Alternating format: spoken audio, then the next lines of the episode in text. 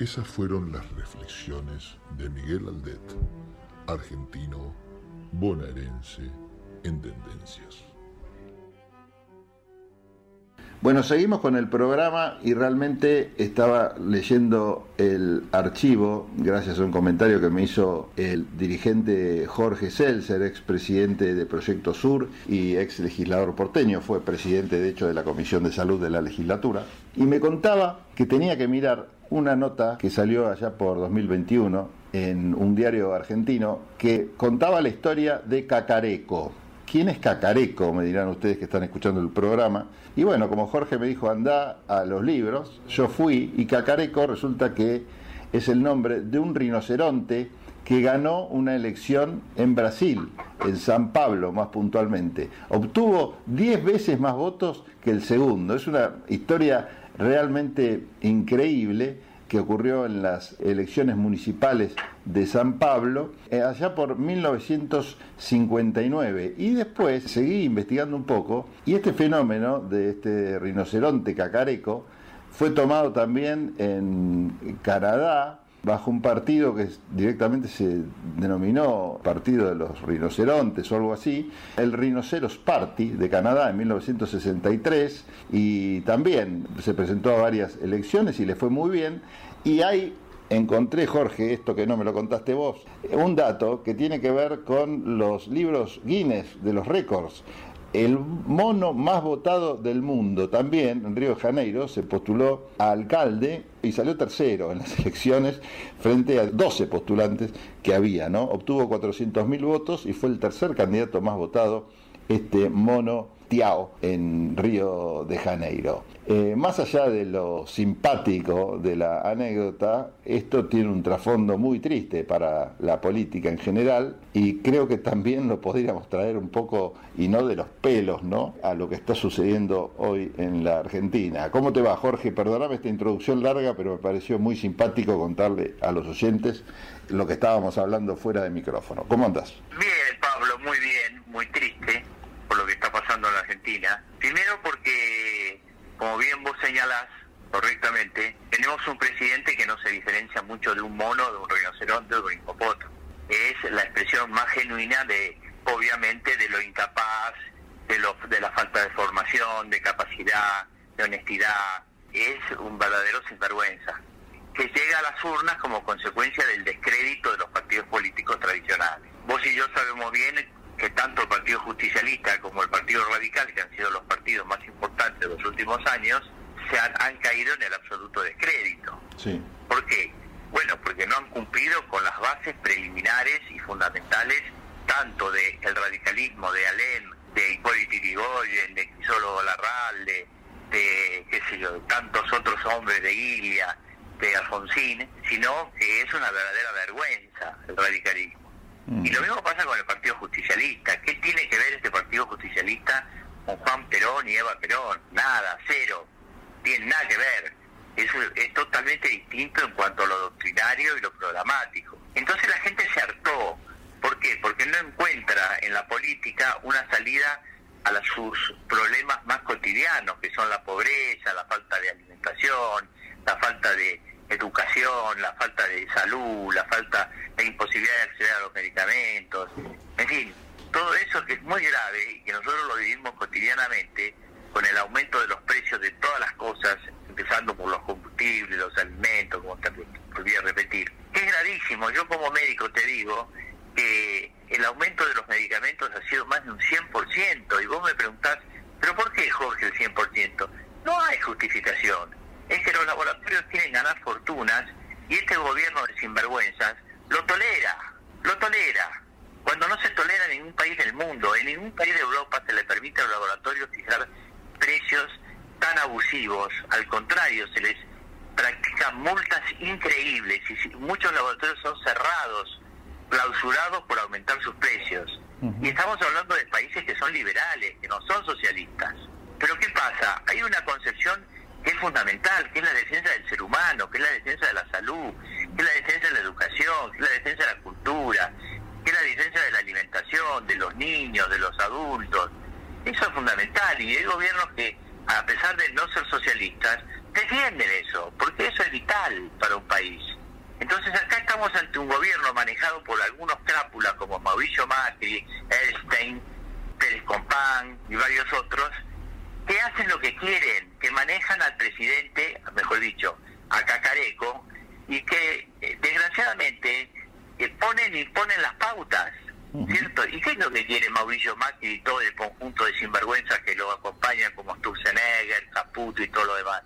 Ganar fortunas por encima del resto de la población. Son 10 o 15 familias argentinas asociadas con el capital extranacional que pretenden ganar fortunas y la están ganando. ¿Con la anuencia de quién? Del cacareco, que es este presidente que tenemos, el cacareco argentino. Y nosotros no lo debemos tolerar. En Brasil salió bien el relato este del voto porque es, como vos decís, ¿no? una sociedad cansada de sus políticos, lo hicieron notar de una manera ingeniosa que no tuvo más eh, repercusión que la vergüenza, en todo caso, de la clase política de, salir de atrás. Pero bueno, en la Argentina hay una pequeña diferencia, ¿no? Que Cacareco, como vos decís, está gobernando.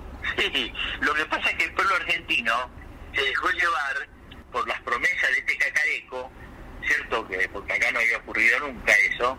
Y además por la vergüenza promovida por otros dirigentes políticos de otras agrupaciones políticas que no fueron y no recibieron la confianza del pueblo. Cacareco se mostró tal cual era, ¿no? Digo, no, no prometió nada en realidad que no esté haciendo. Pero, pero lógico, imagínate qué puede promover o prometer un, un rinoceronte. Nada cero. Y eso es lo que querían demostrar los ciudadanos brasileños de San Pablo, de que, que en realidad da lo mismo votar a cualquiera porque nadie cumplía con sus promesas. Y acá nadie cumplió, ni el gobierno justicialista de Cristina y Massa, ni los radicales en las provincias, nadie cumplió, nadie, todos traidores. ¿A quién? A las necesidades de la gente. Y esto no se puede disimular, es muy difícil de disimular. Y la gente está cansada. Lo votó a, mi ley porque pensaba o creía que era una, una solución, pero ya se ha dado cuenta.